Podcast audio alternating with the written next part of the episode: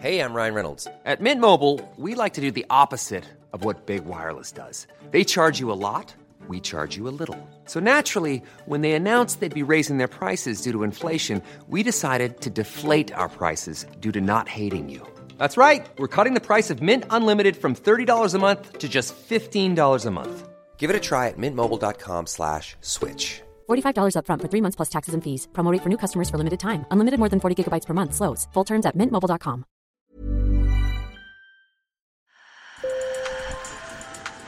Bonjour. Hello. Hola. Marhaba bikoum. Sur le fil, Le podcast d'actu de l'AFP. des nouvelles choisies pour vous sur notre fil info. 171 km de course à pied, 10 000 mètres de dénivelé positif, ce sont les statistiques renversantes de l'Ultra Trail du Mont Blanc. Les meilleurs le bouclent en moins de 20 heures.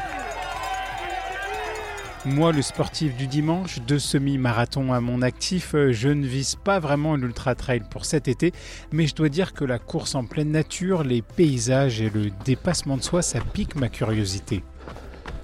Que ressent-on dans sa tête, dans son corps en faisant autant de sport d'un coup? Est-ce bon ou mauvais pour la santé? Dans cet épisode, vous allez faire la rencontre de l'américaine Courtney Dowalter, lauréate de l'Ultra Trail du Mont Blanc et championne de la discipline. Alors, enfilez vos chaussures de running, on y va. Sur le fil. Entre les montagnes du Colorado à 2900 mètres d'altitude, Courtney Dowalter court en pleine nature, ici au son d'une rivière, là sur un banc de sable à côté d'un lac.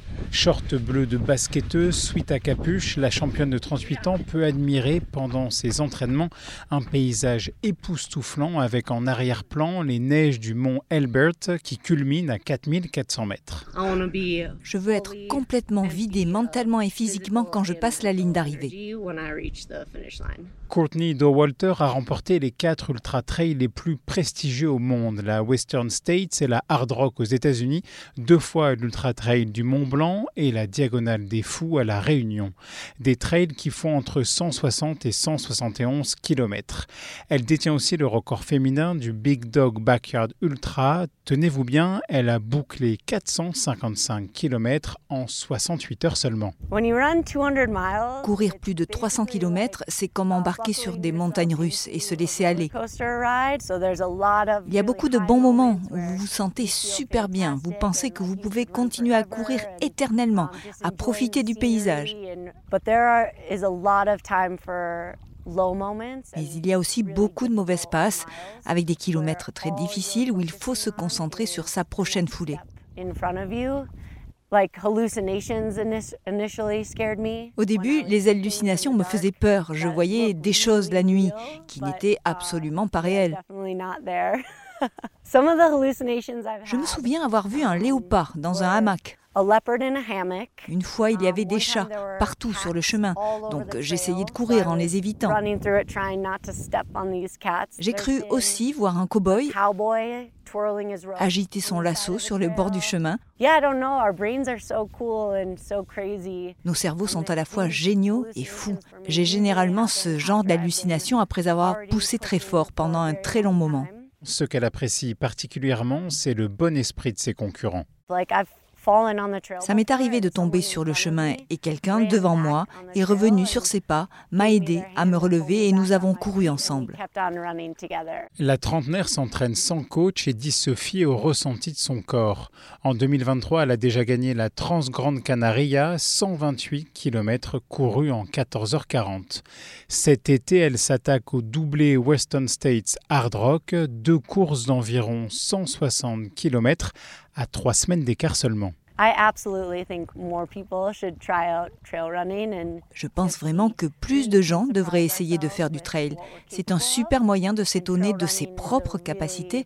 C'est aussi une façon incroyable de se prouver à soi-même qu'on peut aller bien au-delà de ce qu'on pensait possible. Selon les estimations, 20 millions de personnes pratiquent la course en pleine nature dans le monde. Comme Courtney Dowalter, Samuel Vergès est ultra-trailer. Il est aussi physiologiste, donc il étudie le corps humain. Ce scientifique dirige un laboratoire de l'INSERM à l'université Grenoble-Alpes qui mène des recherches sur le sujet. C'est vrai que le modèle, on appelle ça le modèle de l'ultra-endurance, c'est-à-dire les épreuves de très longue distance chez l'être humain, c'est une occasion de voir des capacités d'adaptation de l'être humain assez exceptionnelles, que ce soit au niveau musculaire, cardio-respiratoire et aussi au niveau du cerveau à l'effort on a mieux compris à travers ce modèle de l'ultra-endurance que le cerveau à l'effort lui aussi fatigue et que peut-être que ceux qui arrivent à retarder cette fatigue du cerveau à l'effort d'ultra-endurance sont aussi peut-être les meilleurs. Mais globalement, on voit que la capacité du cerveau à commander les muscles au fur et à mesure des heures et des heures d'effort peut se détériorer au point qu'au bout d'un moment, la performance est limitée, pas simplement du fait que le muscle est fatigué, mais aussi parce que le cerveau n'arrive plus à commander correctement les muscles. C'est ce que l'on appelle donc la fatigue centrale. J'ai demandé à Samuel Vergès si l'ultra trail était mauvais pour la santé.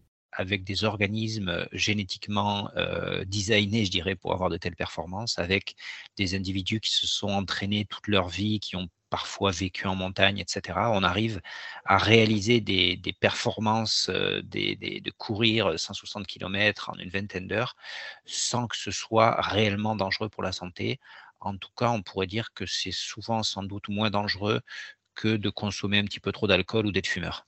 Alors, une fois que j'ai dit cela, euh, c'est sûr que la pratique du trail running, euh, c'est une pratique sportive qui, faite raisonnablement, est à conseiller et bonne pour la santé. Et inversement, le sport de façon excessive euh, ou à très haut niveau, au bout d'un moment, peut finir par avoir des impacts délétères sur la santé. Pour ce qui est du trail running, c'est sûr que l'appareil locomoteur, les aspects euh, ostéo-articulaires sont fortement contraints par la pratique, la course en descente par exemple. Et du coup, même si on a assez peu de recul encore sur cette discipline, mais on peut penser qu'il y, a des phénomènes d'usure que l'on voit de façon encore anecdotique, sans avoir de données épidémiologiques, mais des phénomènes d'usure un peu précoces qui peuvent être attendus. Mais de la même manière que pour un rugbyman, un tennisman, etc., on va avoir aussi des phénomènes d'usure euh, accentués pour les athlètes qui pratiquent énormément. Et y a-t-il un risque de développer une addiction à l'ultra-endurance? À forte dose, on suspecte de fait que parfois, dans certains cas assez rares, heureusement, on puisse devenir euh, développer une certaine addiction à une pratique sportive très très importante. Et c'est vrai que dans le domaine de l'ultra-endurance, les entraînements, les pratiques sont de, longue durée.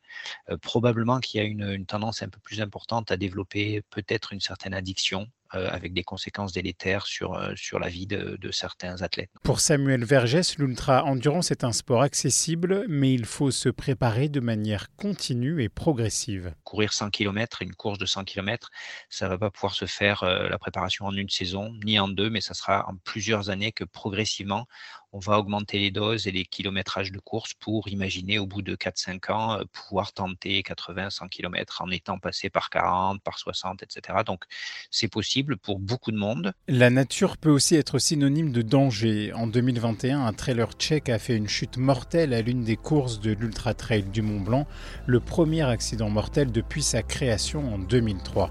Puis en 2022, un trailer brésilien de 60 ans a aussi perdu la vie en chutant. Sur le fil revient demain. Je m'appelle Antoine Boyer. Merci pour votre fidélité et bonne journée.